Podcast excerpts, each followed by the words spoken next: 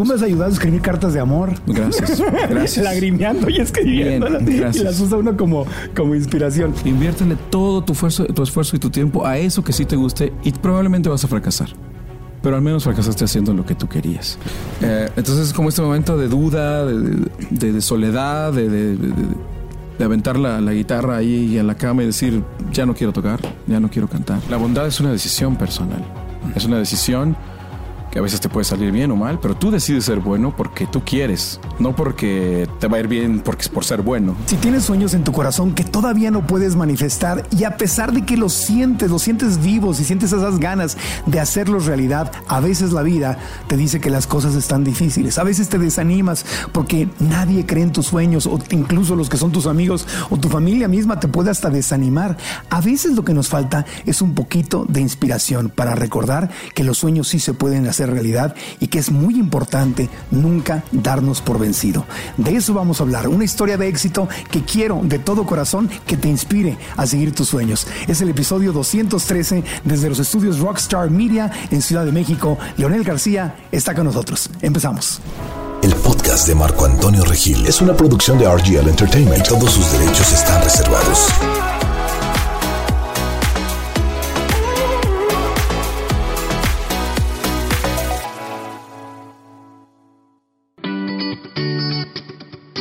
Autor de éxitos como Que lloro, Mientes también y Entra en mi vida, Leonel García ha tocado a millones de personas alrededor del mundo con su música durante más de 20 años. Integrante del exitoso dueto de fama internacional Sin Bandera, y también a nivel solista, Leonel cuenta con numerosos premios como Discos de Oro y Platino, Grammys Latinos, Premios Lo Nuestro, Premios Oye y muchos más. Entre los artistas que han interpretado sus canciones están Chayanne, Alejandro Fernández, Thalía, Ana Torroja y Mijares, entre otros. Su historia de vida, fuentes de inspiración y abrirse camino en el difícil mundo de la música lo han colocado como uno de los cantautores más importantes en el mundo de habla hispana. Hoy viene a contarnos cómo es que nunca se ha dado por vencido.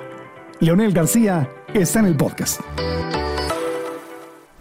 Leonel, qué gusto tenerte aquí en el podcast. Bienvenido. Marcos, un placer estar aquí, ¿verdad? Gracias. Oye, fan de tu música, de tus letras, de tus canciones. Yo sin conocerte siempre he dicho, este tiene que ser un ser humano maravilloso, porque para escribir lo que escribes con la sensibilidad. Gracias. Qué lo- expectativa.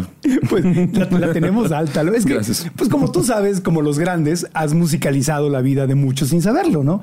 Has estado ahí en momentos de rompimientos, de lágrimas, de reconciliaciones, eh, tal como en su momento lo fue José José. Uf. O, o aquellos grandes, ¿no? En, una gener- en nuestra generación, pues tú has sido parte de, de- de mi vida. Pues eso es parte del sueño, ¿no? A lo que uno aspira y, y uno quisiera eso, ¿no? A veces no sabes qué tanto lo estás consiguiendo, hasta dónde estás llegando. Por ahí de pronto se filtra información, ¿no? Alguien se te acerca y te dice algo y dices, ok, sí está sucediendo, al menos para esta persona, no sé para cuántas más. Eh, yo creo que eso es muy difícil de saber en vida, digamos. O sea, no sé si me va a tocar saber mucho en vida. ¿A cuánta gente le está llegando lo que hago y a cuánta gente le está causando algo lo que hago, ¿no? Pero, pero al menos la vida te da estos pequeños momentos donde alguien se te acerca y te confiesa, ¿no? Claro. Sí, soy fan de tu música porque mi mamá me la, me la enseñó y me recuerda a mi madre, Claro. o porque me casé con tu canción, o porque...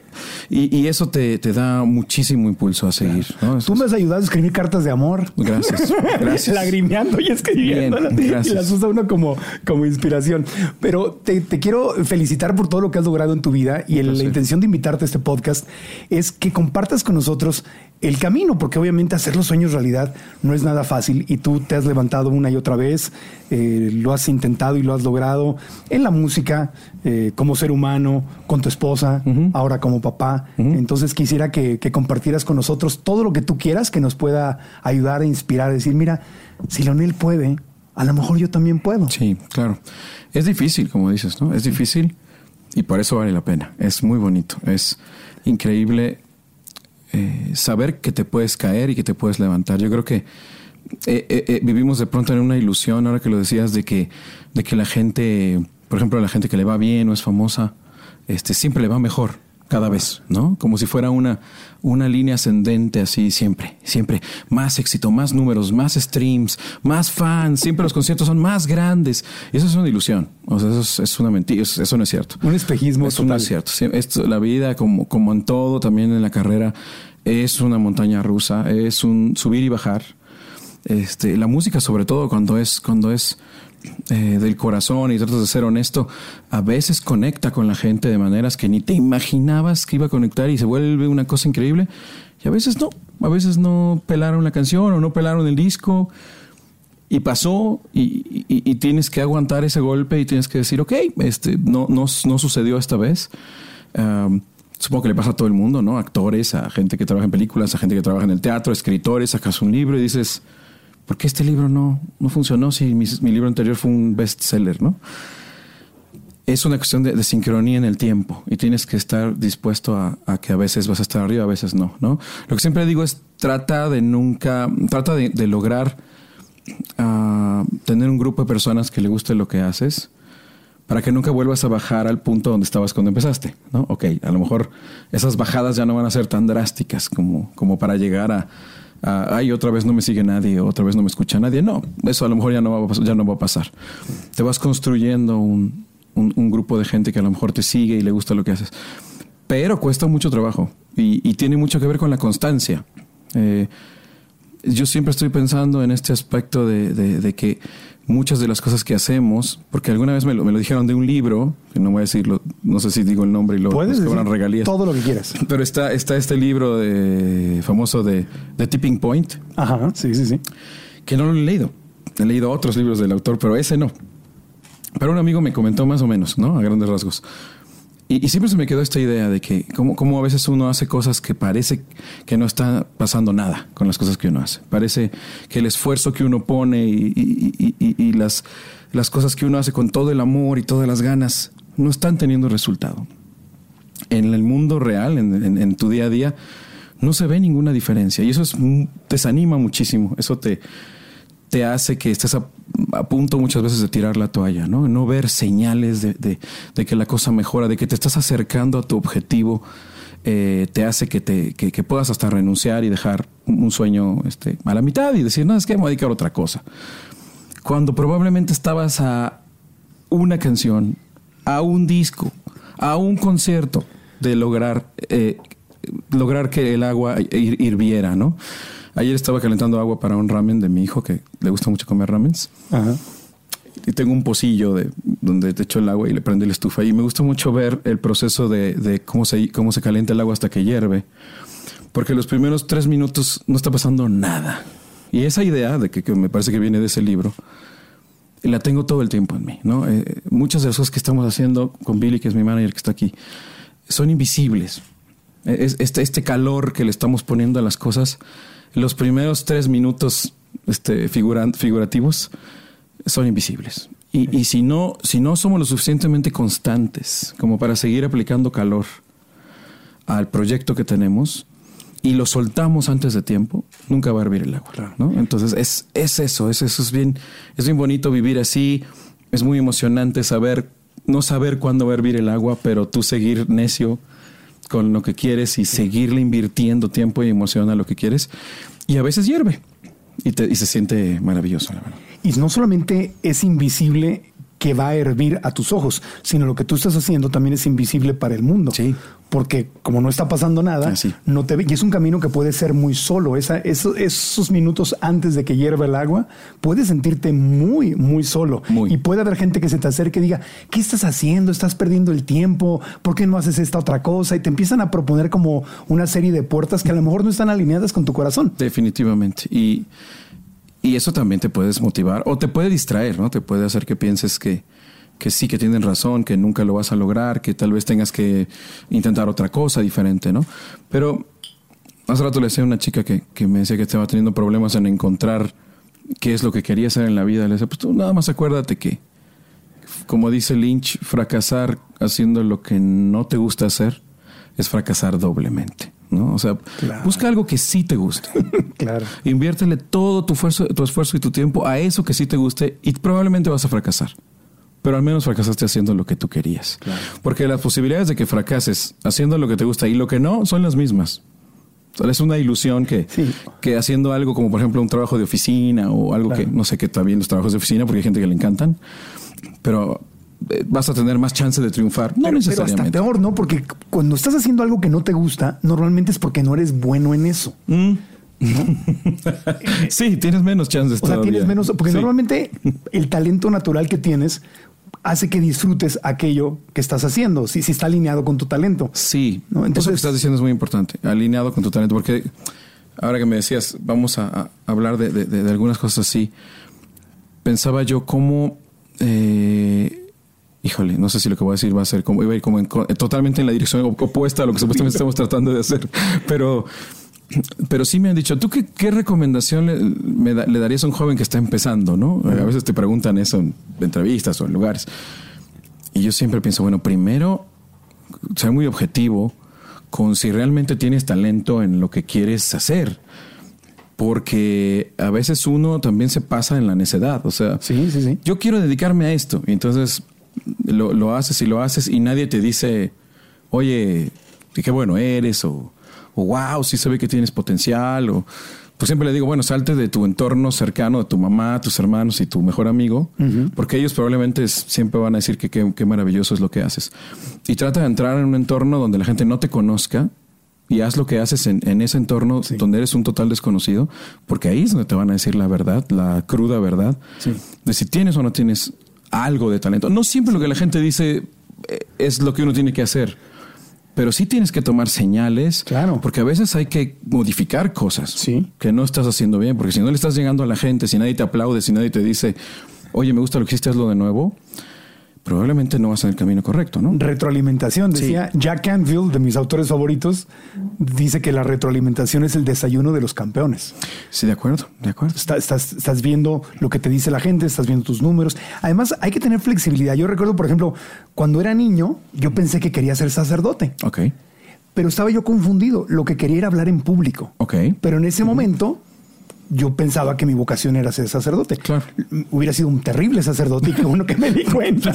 no sé, no sé, pero. Yo creo que sí. Pero era, muy era muy coqueto. Es que puede estar parecido a lo que estás haciendo. De acuerdo. O sea, era, por ejemplo, ser sacerdote es hablar en público, ¿verdad? Conducir programa de concursos también es hablar en público. Es hablar en público. Radio, este, vender algo es hablar en público. O sea, quiere decir que mi talento iba por el tema de hablar. Sí, Entonces, por ejemplo, alguien que le gusta la música, pero a lo mejor no puede componer pero sí puede interpretar. O no puede interpretar, pero puede componer. O puede ser un gran ejecutivo que distinga nuevos talentos. O sea, si te gusta la música, no tiene que ser necesariamente como estrella mm, no, frente que ser, ¿no? a los reflectores. Definitivamente, eso que acabas de decir es valiosísimo para la gente que, que de pronto está batallando mucho en, lograr eh, entrar a algo es que probablemente es, es, distinta la forma en la que tiene que entrar a ese ámbito, ¿no? De encontrarse eh, en una manera distinta. Yo conozco mucha gente que se dedica a la música, pero no necesariamente a cantar.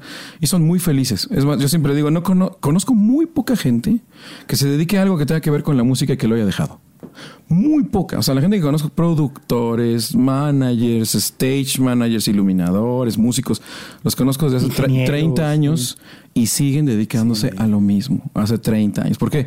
Porque son felices. Claro. O sea, porque aunque a lo mejor ellos no son los que están cantando en el escenario, el ambiente, el entorno, la vibra que hay ahí es lo que realmente tú querías, ¿no? No, y, tiene sus ventajas, porque a lo mejor dices, bueno, el cantante es el que más va a ganar, pero yo, yo no tengo que ser famoso y pagar el precio de la fama.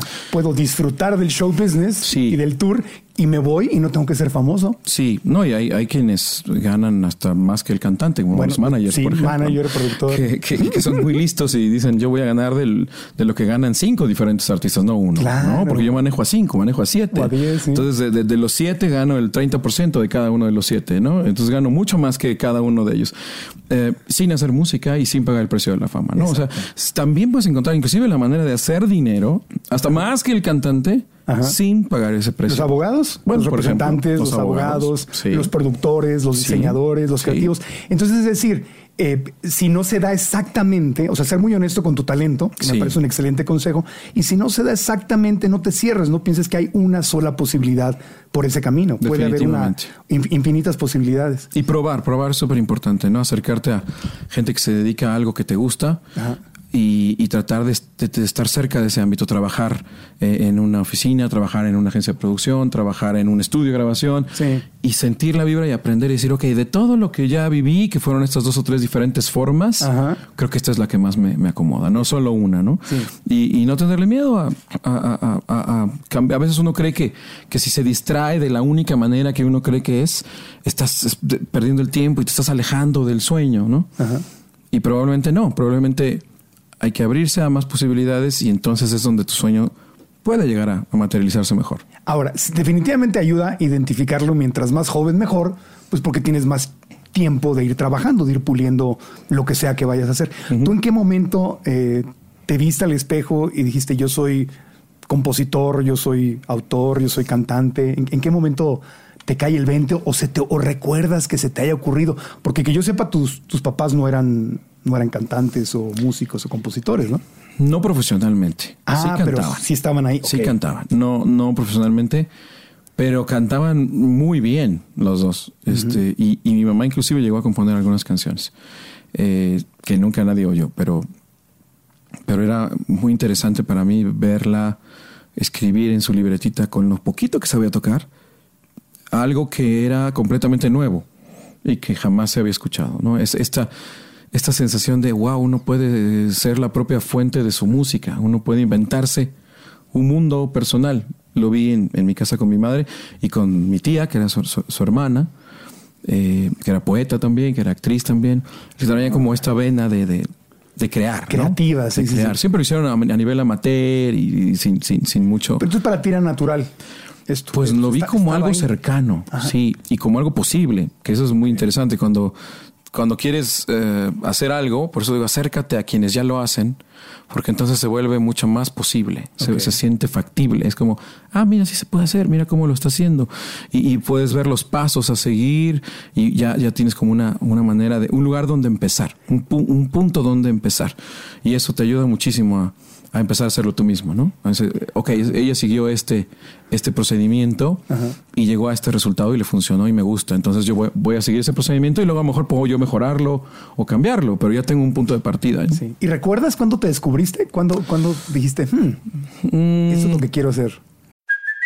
Hey, it's Kaylee Cuoco for Priceline. Ready to go to your happy place for a happy price? Well, why didn't you say so? Just download the Priceline app right now and save up to 60% on hotels. So, whether it's Cousin Kevin's Kazoo concert in Kansas City, go Kevin, or Becky's Bachelorette Bash in Bermuda, you never have to miss a trip ever again. So, download the Priceline app today. Your savings are waiting. Go to your happy place for a happy price. Go to your happy price, Priceline. Hay, hay varios momentos como importantes que la vida te da. Y por ejemplo, yo empecé a escribir mis cancioncitas en casa.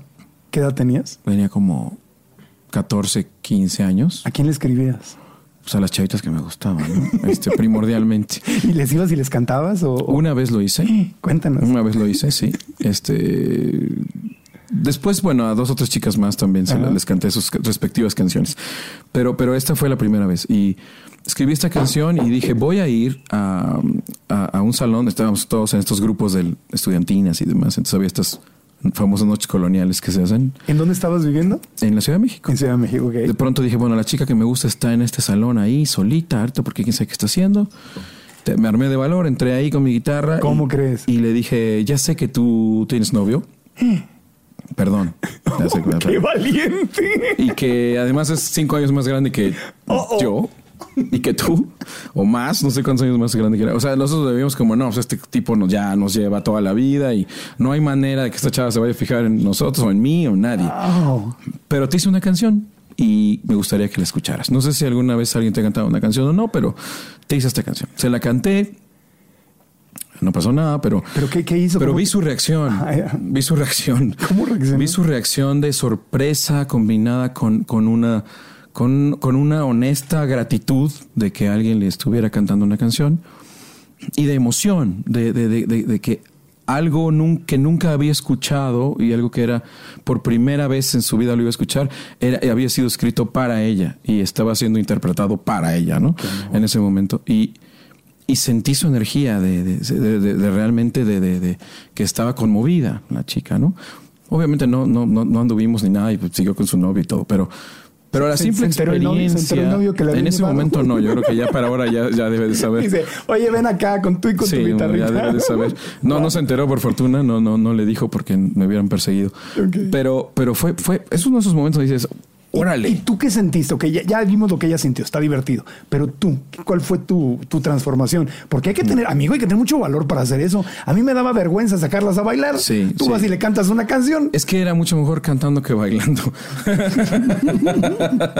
Entonces dije, ok, esto sí, más o menos me sale bien. Entonces, este, es, es una arma que tengo, ¿no? Es, es- es una manera de comunicar que me parece que es efectiva, porque ya, bueno, en mi casa cantaba ahí con mis papás, me daba cuenta que, que- que les gustaba cómo sonaba lo que hacía. Dije, voy a sacarlo de este, lo que te digo, de este contexto, mi casa, Ajá. y lo voy a transportar a un contexto. Aquí no me conoce esta chica y aquí sí no estoy protegido. Aquí es la vida real, ¿no?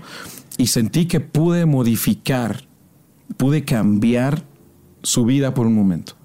Pude tocar su vida de una manera única e importante para ella por un momento, ¿no? Y como esa cosa me pasaron un par de detalles, ¿no? En una reunión también unos chicos que estaban ahí, una pequeña reunión, dos o tres amigos, eh, mis amigos dijeron, ah, él canta, por eso trae su guitarra, porque traía mi guitarra, no sé por qué. Y dijeron, a ver, cántate una rola, me canté una rola, ya nos vamos porque vamos a ir a una fiesta, se, acabó la reunión, pero antes de salir, una chica que jamás en la vida había visto, que nunca volví a ver, que estaba en el fondo del cuarto, se acercó, tuvo, rompió esta barrera de no te conozco, tenía yo como, igual como 15, 16 años, y me dijo, nunca me había hecho llorar con una canción, pero me hiciste llorar con esta canción. Muchas gracias, ¿no? Esos momentos son sencillos, parecen como hasta coloquiales, ¿no? Como algo que, bueno, qué bonito. Te transforma en la vida entera, porque dices, si a esta persona que nunca había visto en mi vida, que no conozco, la pude tocar, la pude mover, tanto así que tuvo el, valor y se, se tomó el tiempo de venir a un desconocido y decirme lo que en ese momento estaba sintiendo. Quiere decir que posiblemente en, en un plano más grande, esta puede funcionar, esta música puede funcionar. ¿no? O sea, esa es la retroalimentación de la que estamos hablando. Sí, Había para mí ha sido vital. Para mí, todo en mi vida ha sido siempre vital. eh. Los momentos donde alguien se acerca y cruza esa línea y te dice, "Me- esto sentí con esta canción, o esta canción es de mis favoritas, o, o con esta canción lloré, o con esta canción me acuerdo de mi padre.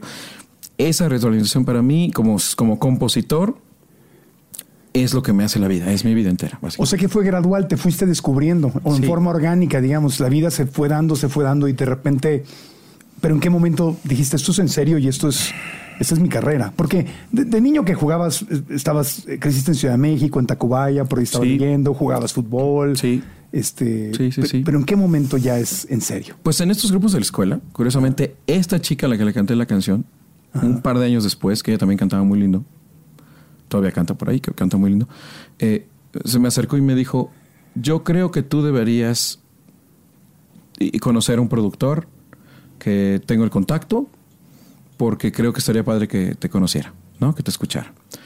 Y ahí empezó como este rollo de, ok, yo nunca había pensado trabajar con alguien, con un profesional, pues yo hacía mis cancioncitas y, y ella me, me conectó con un productor que ya, que ya, que ya falleció, Tino Heiser. Ok. Este, le, le recuerdo con mucho cariño. Fue el primer productor en la vida que, que me abrió la puerta para escucharme, para escuchar mis canciones, para, para darme chamba, ¿no? Desde un chavito de 17, 18 años en ese entonces. Y es la primera persona que me dijo, ven, porque es interesante lo que haces, porque me sirve tu trabajo, porque necesito hacer coros para proyectos, necesito de repente dirigir voces, probablemente alguna de tus canciones la podemos poner en algún lado. Y entonces a- a- me abrió una puerta como de, de que de pasar a lo amateur, de pasar a, de la música por el puro gusto de hacer la música, a la posibilidad de vivir de eso, ¿no? lo que amas. Una, una sensación completamente nueva y hermosa, decir, wow, entonces no tengo que hacer otra cosa. Tal vez no tenga que tener un trabajo on the side, como dicen los americanos. Sí. Puedo hacer esta mi vida entera Claro. y dedicarme todo el tiempo de mi vida a esto nada más, porque Claro. pagan. ¿no? Entonces mis primeros chequecitos de que Ay, ahí te van una lanita por haber hecho esos coros o por haber hecho, hecho este trabajo, lo recibí con ese productor y ahí conocí a otro productor que fue Carlos Lara. Carlos Lara. Y yo, trabajé varios años con Carlos Lara. Sí. Este, en todo lo que él, digamos, no podía hacer, que decía, no puedo llegar a esa sesión de grabación a dirigir coros, yo iba y hacía como el, trabajo, ¿no? Era como, como su, su asistente, digamos. Y aprendí muchas cosas, este, e, e inclusive ah, aprendí también de la parte de la composición, él es muy buen compositor, eh, escuchaba sus canciones, veía qué reacción tenían los chicos que las cantaban, qué tipo de canciones funcionaban, cuáles no, cómo, cómo era la industria, ¿no? Cómo se trabajaba en un estudio, cómo se hacían coros, cómo se convivía con otros artistas. el negocio, el show. Un poco del negocio, sí, detrás, detrás del vidrio, ¿no? No, no adentro de la cabina grabando yo ni haciendo discos yo, sino acá atrás, ¿no? Dirigiendo voces, estando en la parte de la producción. Y después me tocó trabajar con Memo Gil, ¿no? Este otro productor que también le tengo muchísimo cariño eh, que él me abrió muchísimo las puertas ya como compositor. O sea, él escuchó mis canciones y me dijo, este, voy a hacer una imitación de Memo Gil. Oye, estas canciones están bien padres, man. Muchas gracias, Memo. Sí, pero sabes que tengo un disco, es que vamos a meter unas aquí. Y le dije, ah, no, ¿en serio? O sea, entonces sí, están unas, unas canciones. Y las puso. Y fue de las primeras veces que vi que alguien o sea, sin, sin pedir nada. La verdad, una Era un disco de alguien más. Sí, una persona así, Memo, con toda la. ¿Cómo se Esta gente generosa que te puedes encontrar en el camino, ¿no? Sin pedirte nada, sin pedirte regalías, ni, ni, ni, ni, ni, ni, oye, yo hice este favor, nada. Decir, necesito canciones, tú tienes canciones, las voy a poner. Porque me gustan y porque me parece que van a ser benéficas para el, para el proyecto que estoy haciendo. Y también ahí dije, ok, hay gente que es gente, ¿no? En esta industria también. Hay gente decente. Hay gente decente, gente que, que, impulsa, que apoya a los, a los que venimos empezando. Eh, y, fue, fueron como momentos en la vida. Ahí, fue cuando, por ejemplo, con Ragazzi pusimos la canción TBC en, el disco de Ragazzi. Y que a la fecha sigue sonando en algunos, en algunos antros y demás. Eh, gracias a la iniciativa de, de Memo, ¿no? Que son entonces yo empecé a trabajar con muchos productores. Ese fue mi, inicio en la música y yo era muy feliz. Ragazzi era un grupo de, de, qué año estamos hablando?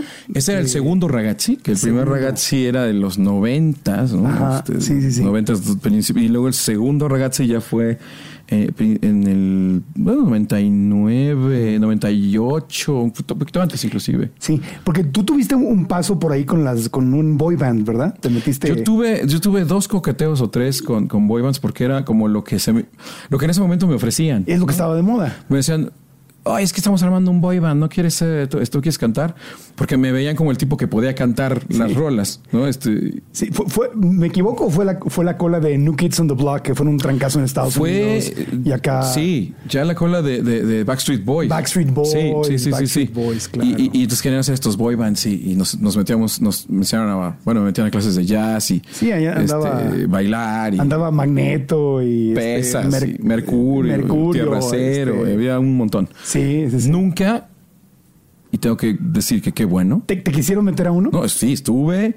Inclusive hicimos algún programa piloto en Televisa para ver si funcionaba o no funcionaba. no te imagino en un Yo tampoco, yo tampoco. Pero era lo que me ofrecían. Era como, bueno, tú vas a cantar aquí. te tienes que poner acá. Y hice ejercicio y bailé y aprendí, para deburé y pasé y relevé y bailaba y todo. Hacía todo, hice todo el show. Qué fregón. Porque yo decía, bueno, pues por algún lado tengo que empezar y pues bueno, pues voy a hacer esto. Y iba todos los días a hacer, a hacer gym y luego todos los días clase de baile y, lo, de la, lo, de la, lo de la música no le importaba a nadie. A nadie no le importaba. No, bueno, a nadie. no me contestes si quieres, pero estaban aquellas leyendas de que en algunas bandas ni siquiera grababan los que los que bailaban. No me tienes que contestar eso. Eh, eh, en algunas bandas seguramente. Hay leyendas, hay seguramente no. Acá, acá siempre habíamos un par que cantábamos y, y dos o tres que no. Ajá. Y, y, entonces como que todo el peso de la cuestión musical, pues ya sabías que le ibas a traer tú. Sí. Ah, tú eres el que este, cantaba. Yo el que cantaba, que no necesariamente es el, el, galán del grupo. Tú eras Alan, el de Magneto. Eh, exacto. Alan, porque Alan, Alan, cantaba todo. Era el Alan de Magneto. Y los cuatro atrás estaban así. Se movían. Exactamente. Saludos, Mauri. Saludos todos a todos. los queremos mucho. No son a todo dar. Son, a todos. Los queremos muchísimo. Son a todo dar, sí. Pues, me llevo bien con Mauri, me llevo bien con Pero esa era la fórmula. Alan esa era la fórmula. Esa era la fórmula. Y los demás. Eh, pues bailaban y se sabían las coreografías y hacían el gym. Este, era una fórmula, era una fórmula. Y a mí me querían de, como del Alan, de, algunos, de un par de boybands que nunca cuajaron. ¿No? Y, ¿Te acuerdas de los nombres o? Este, híjole, me acuerdo de un posible nombre. Dios bendito, si tú no te acuerdas, imagínate. Que se llamaba Obsesión. El grupo Obsesión. Sí. Sí, era horrible el nombre. Pero, pero pues, todos los nombres son horribles este, hasta que son famosos. Claro. nunca, cuando es un nombre de una banda que está empezando, dices, qué nombre más feo. Y, luego cuando 10 años después es súper famoso, ya ni piensas en, en, que es un nombre bastante raro, como Maná, por ejemplo. Maná. Si, si, si, veías a Maná cuando nadie lo conocías, ¿qué nombre es ese Maná? Pero ahora es normal. Yo estuve en un programa de televisión que cuando me dijeron el título para grabar el piloto dije, qué nombre más horrible, es imposible, hasta me, enojé mucho. 100 mexicanos dije. Ah, ¿mm? Dije, qué terrible título. Qué terrible título.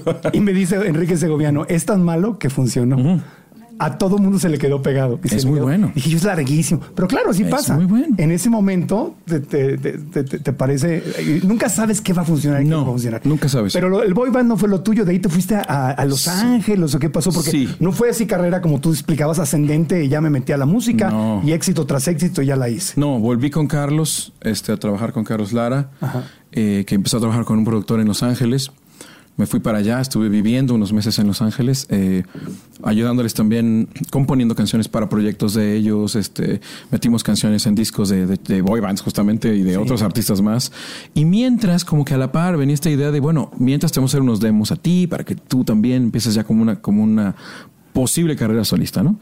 Eh, de lo de donde no, de donde no pasó gran cosa, o sea, peleé, luché, hicimos los demos, supuestamente yo, yo no sabía muy bien qué hacían con ellos, me decían, no, los estamos llevando a, a disqueras y los están oyendo y yo, pues no, tú no sabes porque tú no vas, entonces no ves las negociaciones, no ves la junta donde se enseñó la, música, no, no ves la reacción que tuvieron los ejecutivos, estás como en la oscuridad. E, esos eran justamente los años de los que estabas hablando, donde estás trabaje y trabaje y trabaje y no ves ningún resultado. Y no vi ningún resultado. Este después eh, ya esa relación terminó cuando David Foster, productor bastante interesante de la industria, se acercó, se acercaron estos productores con los que yo estaba a hablar con David. Le dijeron, tenemos a este chico, queremos ver si te interesa producir algunas canciones para él.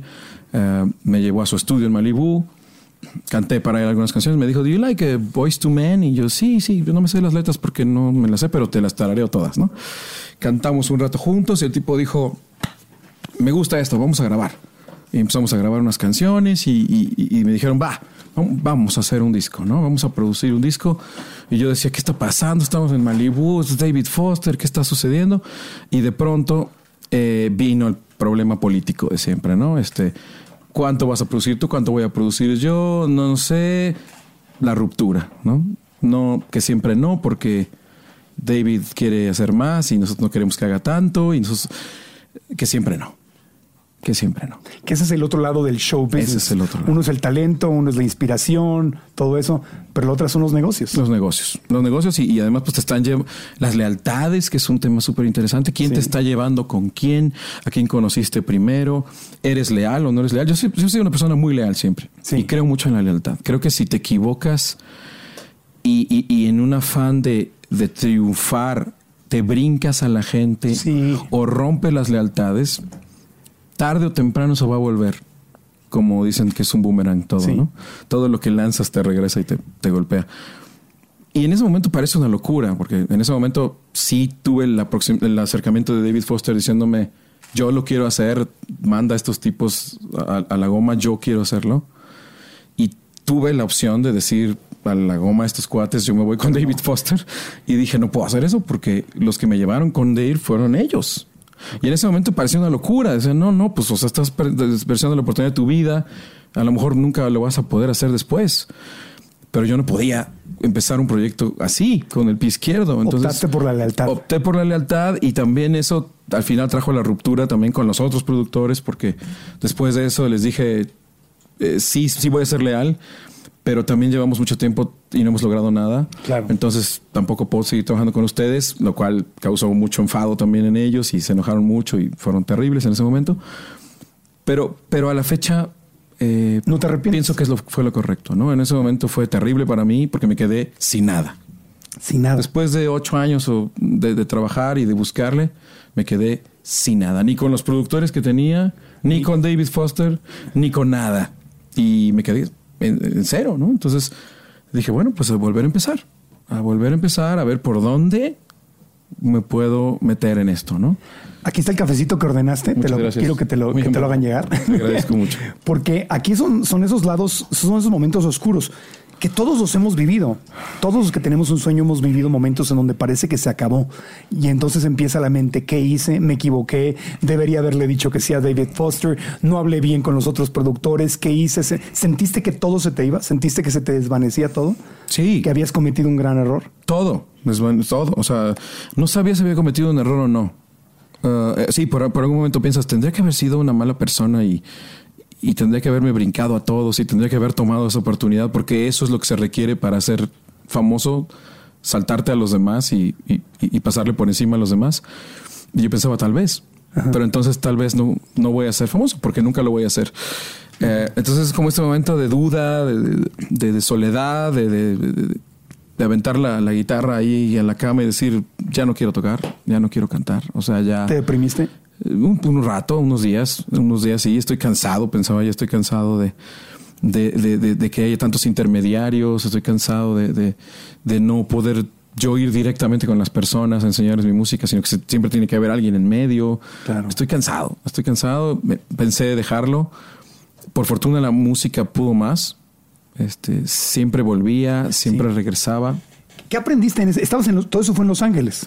Fue Los Ángeles y entre Los Ángeles y México. Y México. Iba ¿Qué- y venía. ¿Qué aprendiste en ese proceso? Porque los momentos oscuros son momentos de gran crecimiento personal. Sin duda. Y tú eres una persona que lleva una vida espiritual. Eres una persona profunda.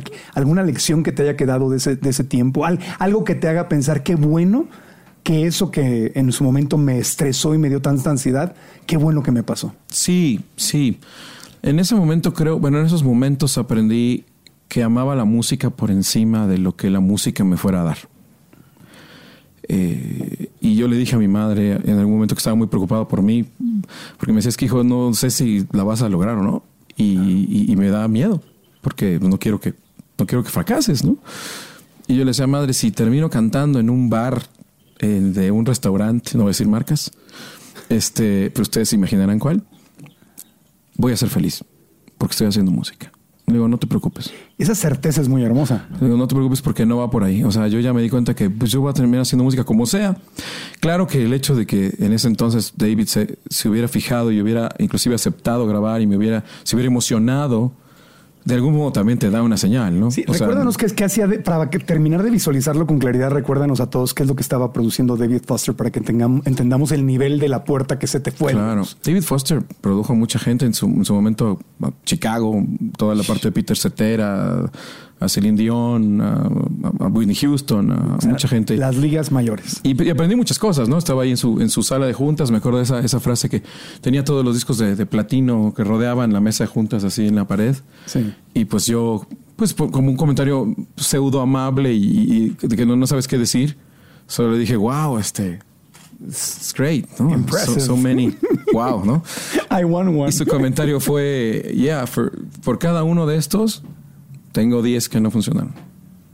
Wow, qué buena respuesta. Y yo, también eso te lo quedas. Claro. Porque cuando fracasa ese momento, porque no fracasa tu vida, fracasa ese proyecto, ese momento, digamos, ese eh, estabas construyendo un, le dicen momentum, ¿no? Sí. En latín. Estabas construyendo este momentum Ajá.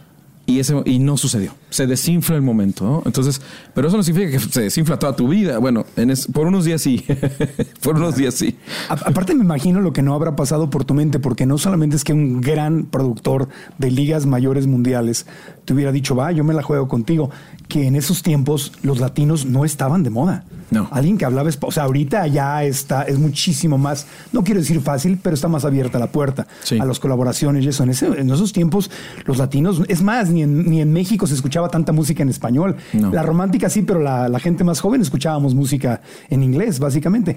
Pero estás además de hablando de alguien de ligas mayores, estás hablando de alguien que resonaba contigo, creo, porque Chicago, Peter Cetera, Sí, Celine Dion, sí. era, era tu tipo de música. Por supuesto, por supuesto. Yo decía, wow, llegué aquí con el, con el mero mero de lo que a mí me gusta, ¿no? De, tu las, línea. de las voces, del R&B, de, de- de- de la balada, de mi línea. Sí. Mi línea. Me sentía muy, muy afortunado de estar ahí en ese lugar.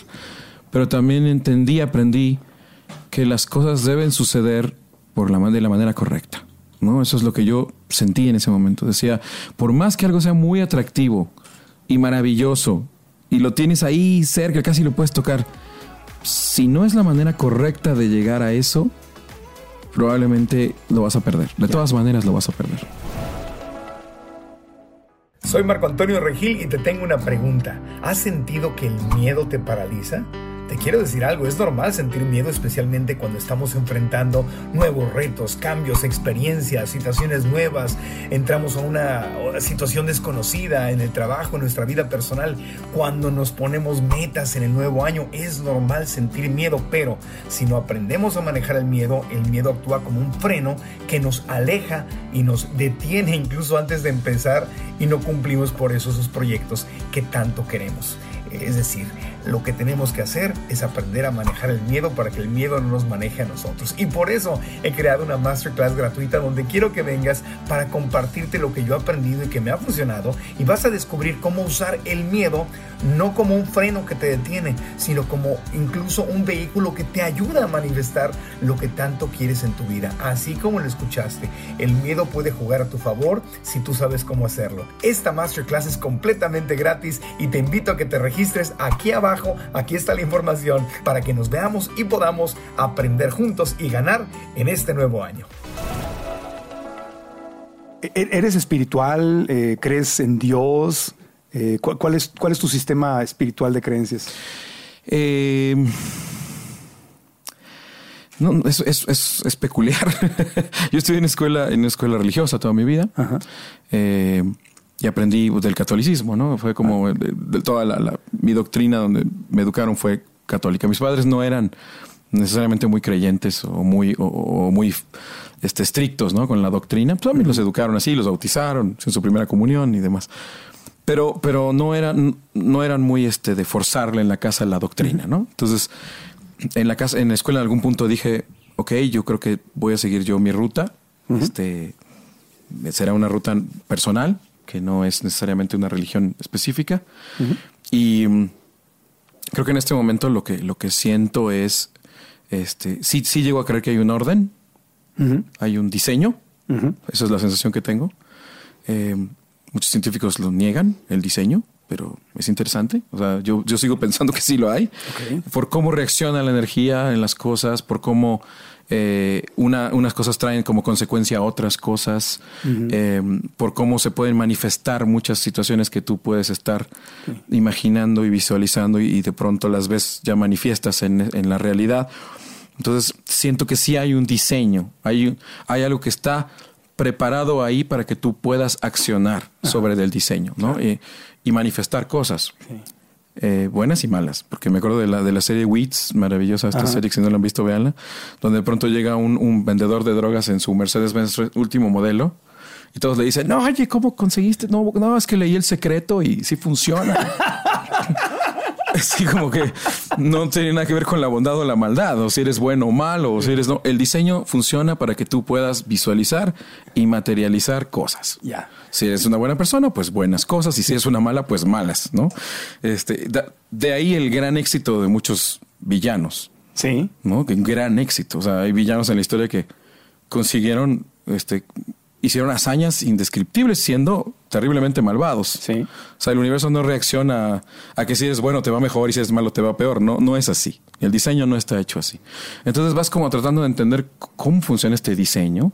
Me acuerdo desde la primera vez que nos conocimos Flo y yo, hablábamos de, mi, esposa. Sí. Este, bueno, mi, mi pareja. Pareja. no, no, están casados. No, no. Okay, okay. El año que entra festejamos nuestros 20 años de, de no casados. De, no casados. Muy bien, este, felicidades. gracias, muy amable. y hablábamos de Herman Hess, ¿no? Eh, y, y, y, porque, bueno, pues ya sabes, estás chavito y lees a Herman Hess y te gusta, y Siddhartha, y Damian, y Demian, y todos los Sí, sí, sí. Y hablábamos que en Demian hay un, hay un momento, un libro maravilloso de un, de un joven que justamente está en esta búsqueda espiritual entra a una iglesia y encuentra un sacerdote tocando un órgano ahí y tiene una conversación muy interesante con el sacerdote que le dice, eh, Dios no, no es como lo tenemos concebido. ¿no? Dios no es el Dios del, del bien. Dios es el Dios de todas las cosas. Y el dios de todas las cosas se llama Abraxas, le dice en el libro, ¿no? Abraxas es un dios, muy ancestral de culturas egipcias y demás. No, no, no, me voy a meter en eso porque tampoco creo en esas cosas, pero, pero esta cuestión de Abraxas mm, fue muy interesante porque era un concepto de que, de que el, el diseño no responde, como nos han dicho, a que si eres bueno todo va a salir bien y si eres malo seguro te va a ir mal, sino que la bondad es una decisión personal. Es una decisión que a veces te puede salir bien o mal, pero tú decides ser bueno porque tú quieres, no porque te va a ir bien porque, por ser bueno. No necesariamente. Entonces, es bien interesante cómo vas construyendo una, espiritualidad alrededor de esta idea de que, de que el diseño nos sobrepasa. Nosotros como seres humanos intentamos darle una explicación humana a la realidad. Sí. Pero el diseño no es, no es humano. El diseño es para lo que le llamamos divino. O sea, es algo superior. Y no alcanzamos a entender cómo funciona. ¿Sientes alguna vez esa conexión? Te preguntaba cuál era tu sistema de creencias o de espiritualidad, porque para mí eh, mi espiritualidad es una herramienta muy, muy, muy poderosa, muy fuerte, especialmente en los momentos difíciles. Y, y en ese momento difícil que pasaste, ¿de qué te agarraste para, para levantarte? ¿Flor llegó durante esos momentos o Flor vino después? Flor me conoce de antes de Sin Bandera, por ejemplo, de, de, antes de momentos de los que estoy contando, y después nos, nos volvimos a, juntar ya estando yo en Sin Bandera. O sea, ella me conoció en el antes y luego en el ya, ya durante. Entonces, ¿de qué te agarraste en ese momento? Cuando viene todo esta, este momento oscuro que dijiste, la tengo clara, aunque sea en un bar, pero yo voy a hacer música. Pero ahora, ¿cómo le hago? ¿Cómo te reinventas? ¿Cómo, cómo, cómo pasaste de ahí a tu éxito como solista y a Sin Bandera? Sí, muy interesante, muy interesante. Yo, yo encontré la divinidad a través de la música. O sea, para mí, la música es la divinidad. Eh, o sea, para mí es. Cuando escribes, ¿sientes que te estás conectando con algo más grande que tú? Cuando escribo siento lo fantástico que es la, creación, ¿no? O sea, no, no soy, no soy como el, romántico que dice, este, las, me están dictando de la, divinidad, la letra o las musas bajaron sobre mí. No, no. Creo que el cerebro y la mente son maquinarias divinas. O sea, son maquinarias perfectas. Es una, es una cosa increíble lo que tu mente puede hacer. No tenemos que buscar la divinidad en, cosas este, etéreas o, místicas, eh, en el sentido de en cosas que no podemos ver o estar en otra parte. Nuestra mente es divina. Y se Nuestro cuerpo es divino. Somos divinos. O sea, estamos creados de una manera incomprensible. O sea, el hecho de que yo pueda decirle a mi mente, trabaja en esta idea tú mientras yo voy a tomar un café. O sea, poner en mi mente una idea y decirle, necesito, voy a hacer un disco en dos meses. Mente. Te estoy hablando a ti, mente. Voy a hacer un disco en dos meses. Vamos preparando las canciones. ¿Sale? Entonces, tu mente empieza a trabajar sola. Tú la sueltas. Sí. En automático. Tu mente puede hacer eso. Eso lo aprendí en la escuela porque hay libros de creatividad muy interesantes al respecto de el trabajo que hace la mente sin que tú estés involucrado en, en estar todo el tiempo ahí pendiente de qué está pensando tu mente. Sin micromanejarla. Sin micromanejarla. Maravillosa, maravillosa manera de escribirlo. La dejas y tu mente acomoda, archiva, acumula, todo lo que observas lo va, lo va archivando, llegas al, momento de la creación, te sientas, comienzas a crear y tu mente te empieza a arrojar ideas, pero ya en bloque de ideas, ya no, ya no pequeñas palabras, no, ya casi casi la idea eh, eh, eh, general y tú nada más terminas por mm, mm, mm, quitar los filos, lo que no te gusta, los, pero dejas a tu mente trabajar y dices, esto tiene que ser divino este, diseño, esta capacidad de, nuestras computadoras maravillosas de crear, de entender el entorno, de acumular información, de procesar la información. Y luego esta información regresársela al, al, entorno, al mundo material, en un concierto, por ejemplo, o en un disco, y que los demás humanos sintonicen con esa información y puedan como sintonizarse en la misma energía, como cuando vas a un concierto y, y, el artista logra que todo el mundo empiece a suspirar, empiece a cantar, empiece a llorar, sintonizas con esa energía que tu mente te ayudó a, estructurar. Y aparte todos vienen al presente. Todos vienen al presente, todos se olvidan de, del, famoso maya, como le dicen en la, cultura hindú, ¿no? El ruido. El ruido, la distracción. El y, mitote. Y, el mitote, maravilloso. esa, es, nuestra. Sí, el mitote. Esa es, vuelven al presente. Palabra, la palabra más mágica que hay, ¿no? El presente. Te agradezco muchísimo que hayas estado con nosotros. He, disfrutado la, la plática.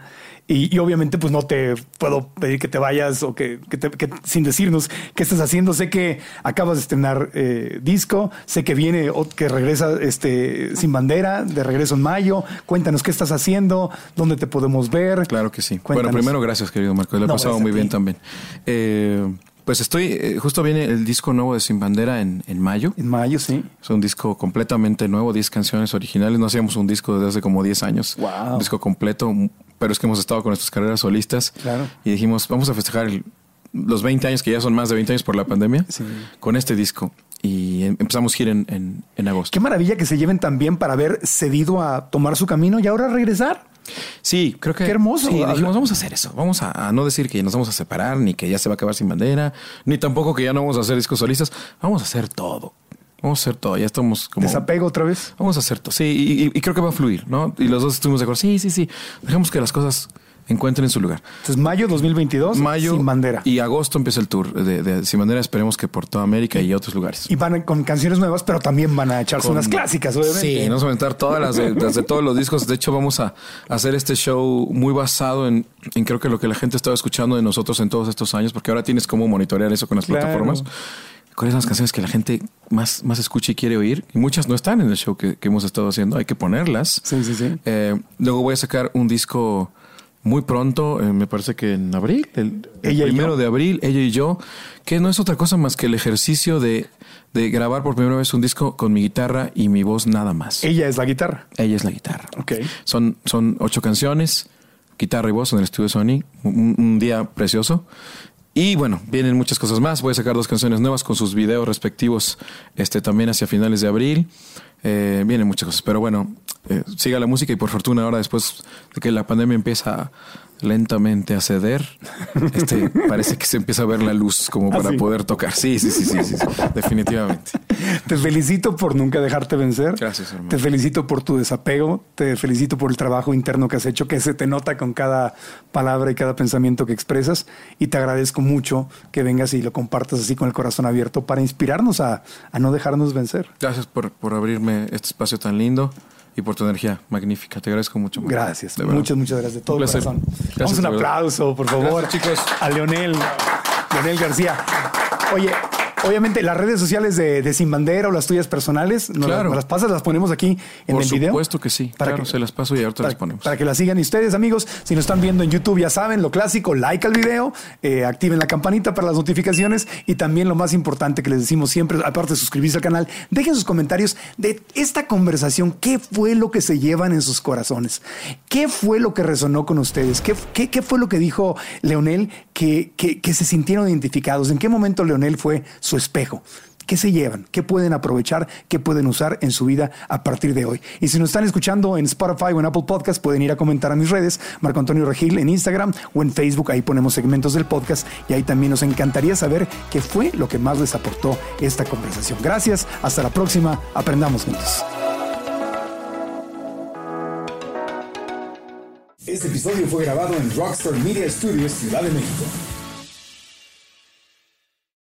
¿Estás listo para convertir tus mejores ideas en un negocio en línea exitoso? Te presentamos Shopify. Tal vez no lo sabías, pero nuestro podcast More Than Mamis es un negocio y lo empezamos por supuesto para desahogarnos y hablar sobre la maternidad, no para convertirnos en expertas de ventas y del e-commerce. Así que sí, necesitábamos ayuda para vender nuestro merch y poner en marcha nuestra tienda. ¿Y cómo suena con Shopify? Llegó otra venta. Shopify es la plataforma de comercio que está revolucionando millones de negocios en todo el mundo. Ya seas un emprendedor desde tu casa o desde donde sea, Shopify es la única herramienta que necesitas para iniciar, administrar y hacer crecer tu negocio sin dificultades. Con Shopify puedo gestionar pedidos, envíos y pagos desde cualquier lugar, brindándote toda la información y estadísticas de tus ventas al detalle. Regístrate para un periodo de prueba con tan solo un dólar al mes en shopify.com barra sonoro, todo en minúsculas. Ve a shopify.com barra sonoro para llevar tu negocio al siguiente nivel. Shopify.com barra sonoro.